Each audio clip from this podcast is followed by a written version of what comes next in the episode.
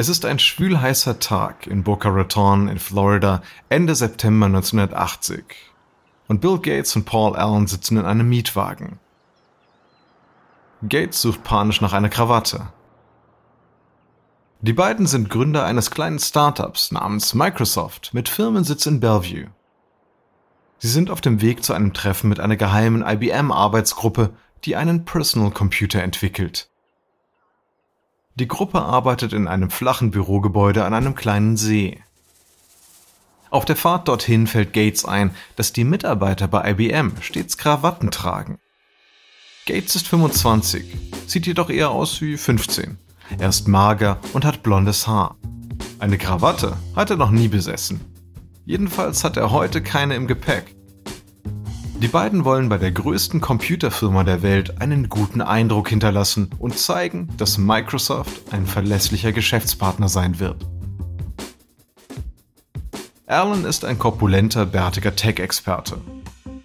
Gates bittet ihn, zu einem Bekleidungsgeschäft zu fahren. Alan hält an einem Einkaufscenter an. Gates rennt hinein und kauft die erstbeste Krawatte. Dann springt er wieder ins Auto und die beiden rasen zu ihrem Meeting. Bei IBM werden sie dann vom Manager Jack Sams und seinem Team begrüßt. Alle tragen Krawatten. Nun, Jack, als Sie uns vor zwei Monaten besucht haben, sagten Sie, werden Sie jetzt nicht größenwahnsinnig und denken, dass etwas richtig Tolles passieren wird. Tja, da haben Sie aber gelogen. ja, ich war vorsichtig, weil wir einfach nicht wussten, welches Verhältnis Sie zu Digital Research haben. Tatsächlich ist Gates nur hier, weil er Digital Research ausgebotet hat. Gates sagt, nun, wir möchten das richtigstellen und Ihnen das Betriebssystem für Ihren PC, ah, ich meine Ihr Projekt C, zeigen. Das ist doch der Codename, oder? Das ist richtig. Also los, wir wollen hier keine Zeit verschwenden. 1980 sind Personal Computer stark im Kommen. IBM hinkt jedoch der Entwicklung hinterher. Die Geräte benötigen ein neues Betriebssystem, das die Zusammenarbeit zwischen dem Gerät und der Software steuert. Gates ist ein echter Wolf im Schafspelz. Was das Coden und Schreiben von Software angeht, ist er ein Genie. Doch vor allem will er geschäftlich erfolgreich sein. Als Gates erfuhr, dass IBM nach einem Betriebssystem suchte, sah er seine Chance gekommen. Auch wenn die Firma die Entwicklung zum PC verpasst hat, ist sie ein mächtiger Branchengigant. Und Gates will mit diesem Giganten unbedingt zusammenarbeiten. Da er kein eigenes Betriebssystem hat, kauft er eines.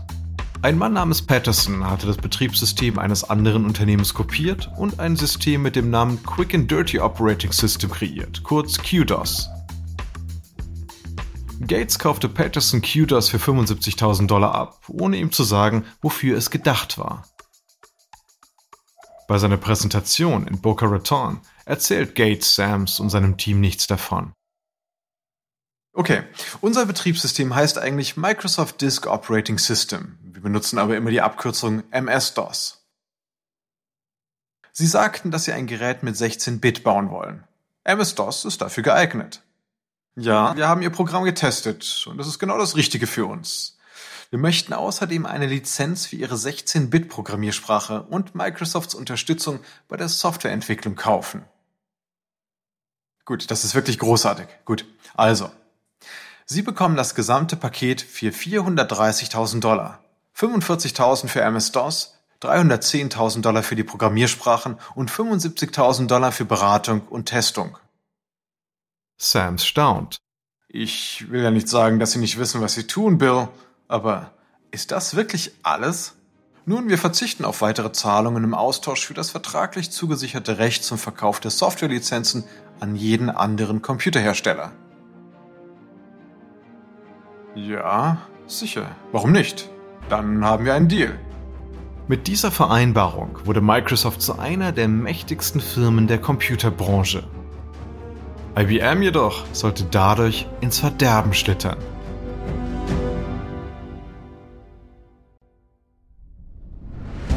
Ich bin Alexander Langer für Wandery und das ist Kampf der Unternehmen.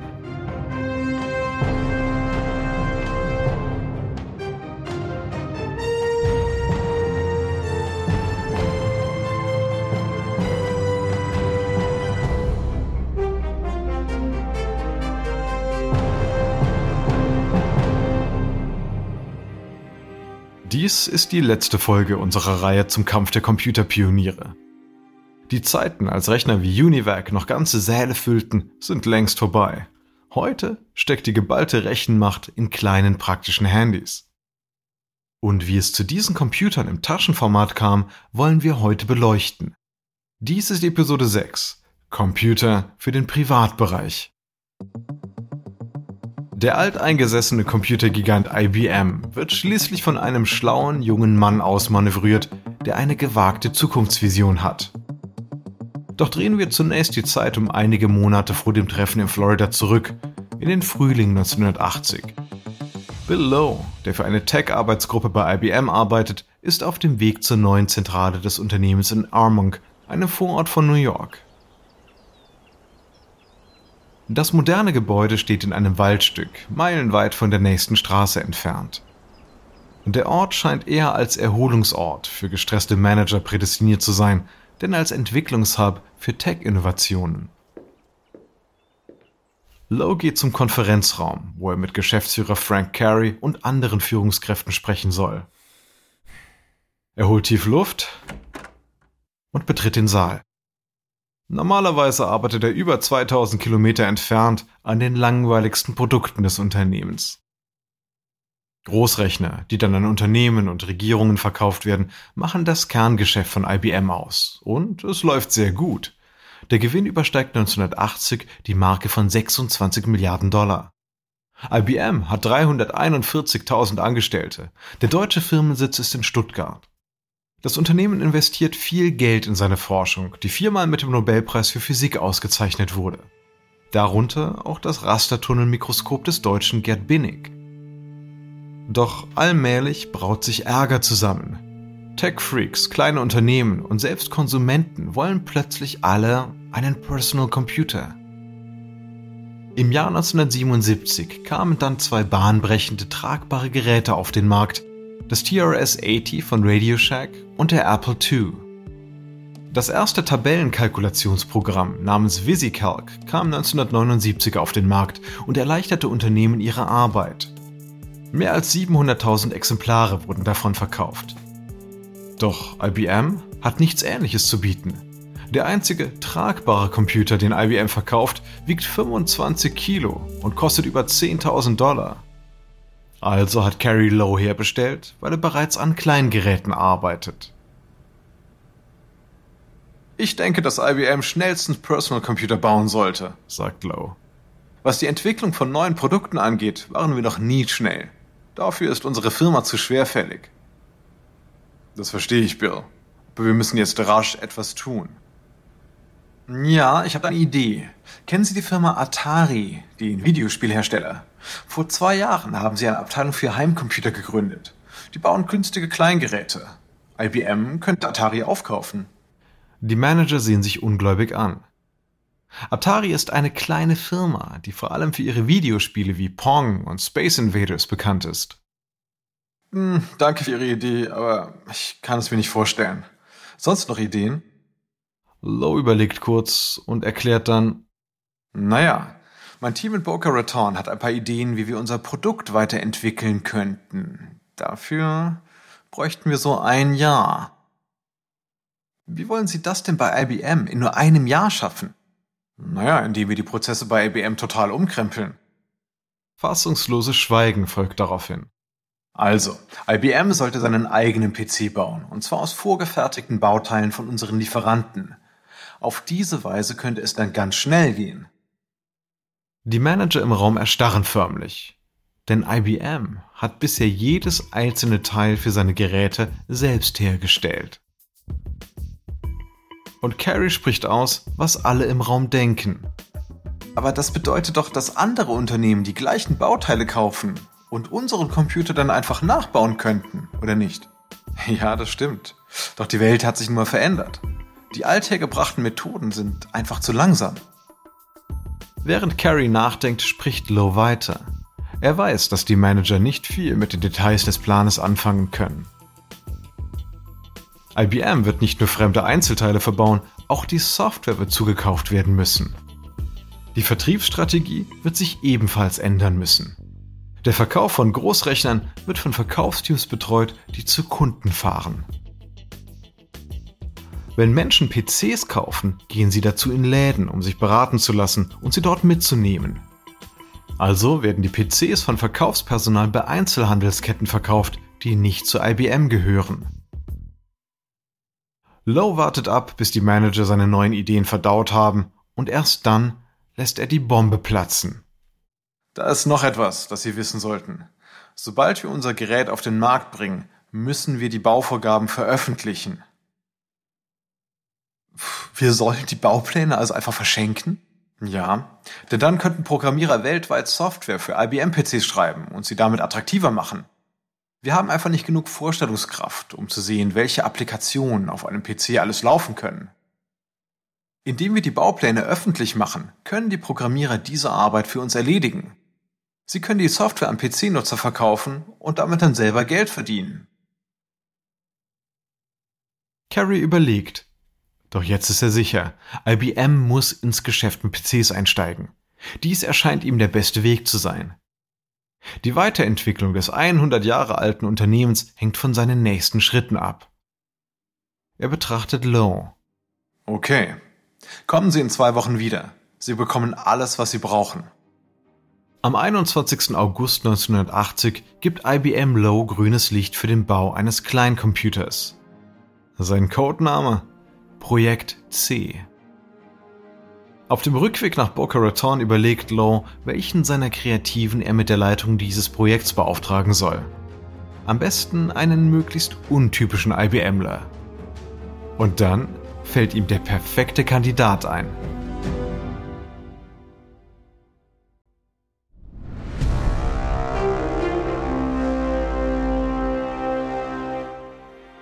Sobald Lowe ins Büro kommt, ruft er den betreffenden Mitarbeiter zu sich.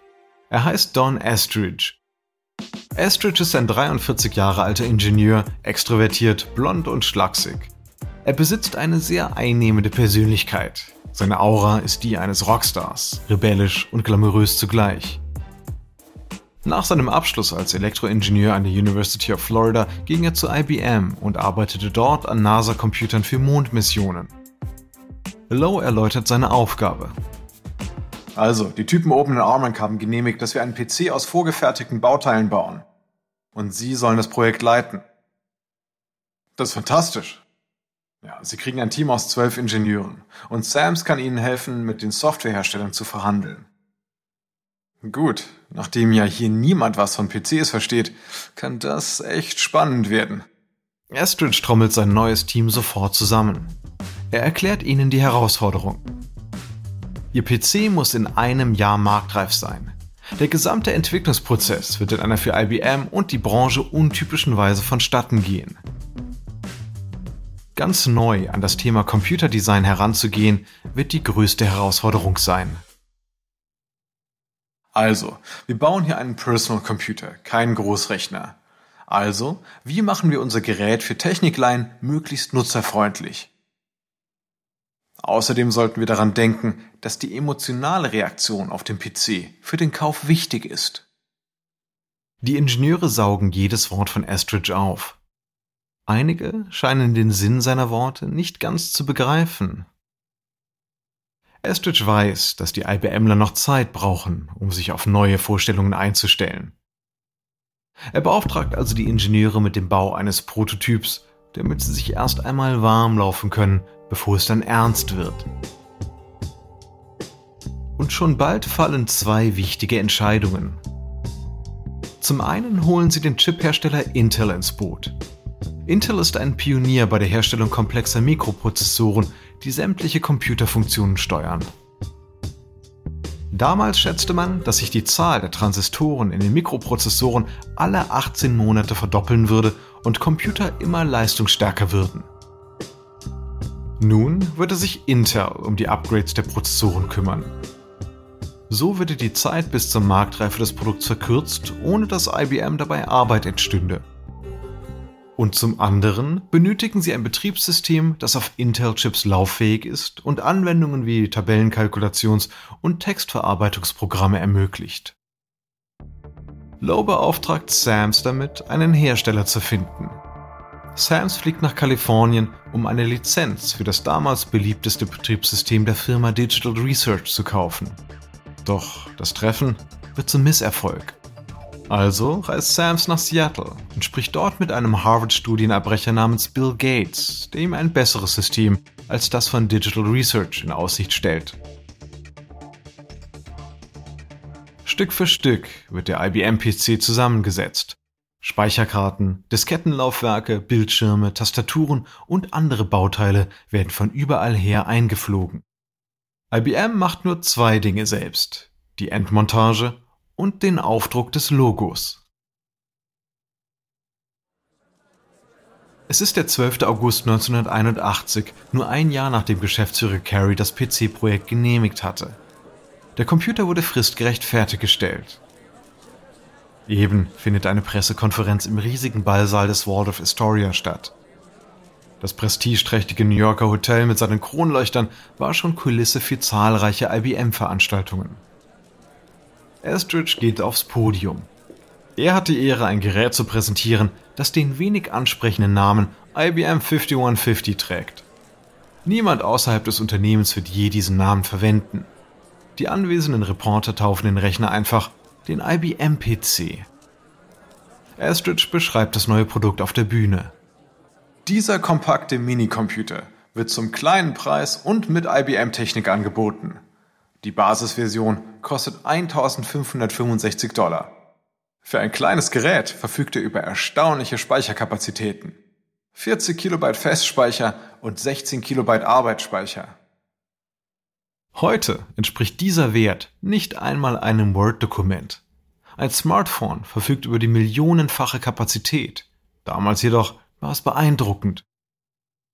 Sie können Ihre Dokumente auf Disketten speichern, die man in zwei Diskettenlaufwerke einführen kann.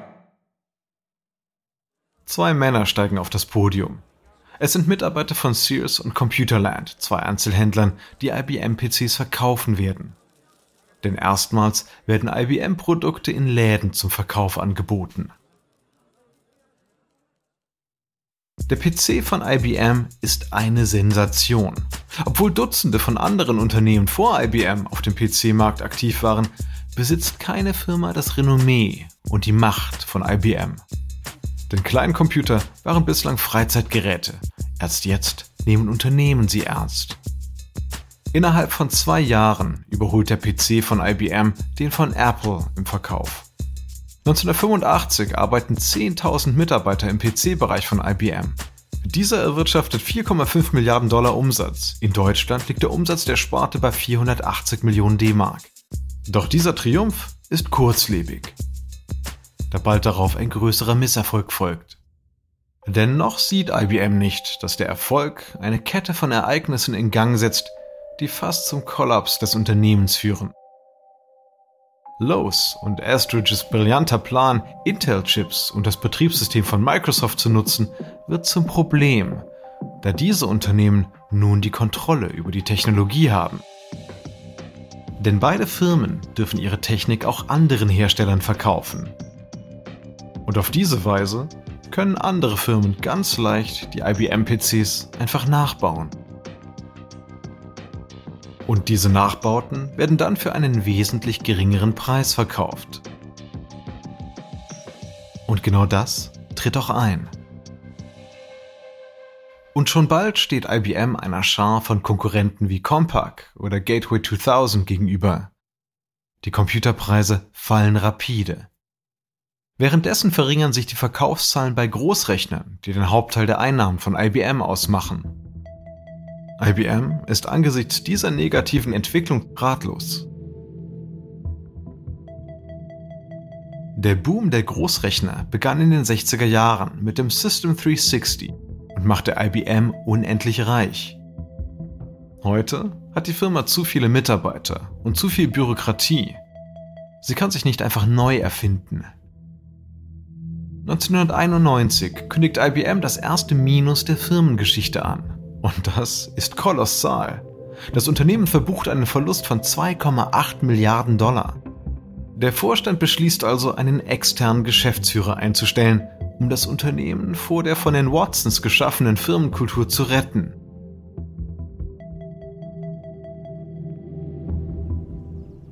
Es ist ein schöner Frühlingstag im Jahr 1993. In der schicksten Gegend von Greenwich in Connecticut stehen weitläufige Anwesen am Wasser. Im angrenzenden Hafen dümpeln Segelboote auf dem Wasser. Louis Gerstner ist ein kleiner, kahlköpfiger Mann in einem maßgeschneiderten Anzug.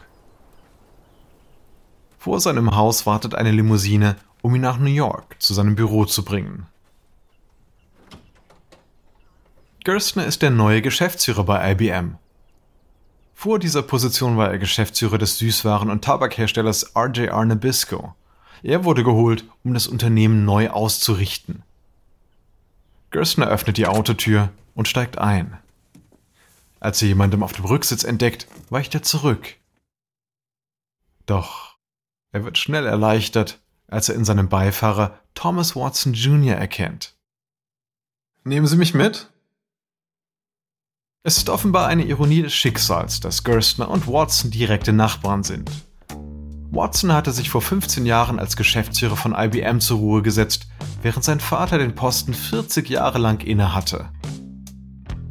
Doch die räumliche Nähe war nicht entscheidungsrelevant, da Gerstner und Watson sich kaum kannten. Und jetzt kocht Watson vor Wut. Diese Leute wissen einfach nicht, was sie tun, Louis. Krempeln Sie den Laden komplett um. Ich will Ihnen ja keine Anweisung erteilen, aber wenn Sie nicht mutig sind, werden Sie auch gar nichts verändern. Gerstner hat Sinn für Humor und strahlt immer Gelassenheit aus. Er betrachtet Watson ruhig und lächelt. Ich denke mir gerade, was das für ein ganz besonderer Moment hier ist. Da muss Watson selber lachen. Auf der Fahrt bemerken beide, dass etwas Bedeutendes in der Luft liegt. Gerstner erkennt, dass Watson ihm gerade den Weg zur radikalen Veränderung der Firmenkultur von IBM ebnet. Denn jetzt ist die Zeit für einen Wandel gekommen. Gerstner erreicht die Firmenzentrale. Im Konferenzraum erwarten ihn schon die nervösen Top-Manager. Angespannt warten sie auf das, was da nun kommt. Sind sie alle gefeuert? Wird IBM zerschlagen und verkauft? Oder noch Schlimmeres? Doch Gerstner hat nichts davon im Sinn. Wir stehen unter großem Druck von den Medien, der Wall Street. Die alle werden uns wenig Zeit geben. Doch zuerst einmal müssen wir unsere Bilanz in Ordnung bringen. Und leider wird es auch Entlassungen geben. Einige stöhnen auf, denn in seiner 80-jährigen Geschichte hat IBM noch nie Mitarbeiter entlassen. Nicht einmal während der großen Depression. Ich weiß, ich weiß. Es gibt in dieser Firma ein paar heilige Kühe. Einige davon sind ein integraler Bestandteil der Unternehmenskultur. Diese bleiben unverändert, keine Sorge. Doch andere Dinge werden aus den falschen Gründen erhalten und ich werde diese ohne Zögern ausmerzen. Wir müssen gemeinsam den Kern von IBM bestimmen und schützen. Alles andere wird verändert. Die Besprechung ist ermüdend. Sie ist ein Vorgeschmack auf die kommenden Umwälzungen, die Gerstner veranlasst, um IBM zu retten und zu seiner wahren Größe zurückzuführen. Nach einem langen Tag voller Sitzungen fährt Gerstner zum Flughafen. Der Firmenjet wartet bereits, um ihn zu weiteren Meetings zu bringen, diesmal mit Kunden von IBM. Er ist auf die Wut seiner Kundschaft aufgrund der schlechten Leistung von IBM gefasst. In den folgenden Jahren schafft Gerstner die auf tiefschürfende Analysen hin orientierte Kultur ab. Gehälter macht er von schnellen und guten Resultaten abhängig und rettet auf diese Weise IBM. Er kann jedoch nicht voraussehen, dass IBM eines Tages vom kleinen Startup Microsoft überholt wird. Auch ahnt er nicht, dass Datenspeicherung in einer Cloud stattfinden wird oder dass Apple sein stärkster Konkurrent wird. Soweit reicht seine Vorstellungskraft nicht in die Zukunft. Zunächst einmal muss Gerstner IBM durch einen schmerzvollen Veränderungsprozess führen, indem er einen Wandel der Betriebskultur veranlasst. Im Flugzeug lehnt sich Gerstner in den bequemen Ledersessel zurück und entspannt sich. Er ist der einzige Passagier. Dann ruft er die Flugbegleiterin. So, ich könnte jetzt wirklich einen Drink vertragen. Was haben wir denn vorrätig hier? Nun, Sir, wir haben leider keine alkoholischen Getränke. Das ist auf IBM-Flügen verboten. Diese Regel hatte noch Thomas Watson Sr. eingeführt, der keinen Alkohol trank und Trinker verachtete. Deshalb war Alkohol bei IBM 80 Jahre lang verboten. Und Gerstner denkt sich, das ist die erste Regel, die ich hier abschaffen werde. Gibt es irgendjemanden, der das hier ändern könnte? Sie könnten das tun, Sir. Gut, ab heute gilt diese Regel nicht mehr. Und in diesem Moment wird klar, Louis Gerstner ist genau der richtige Chef für IBM.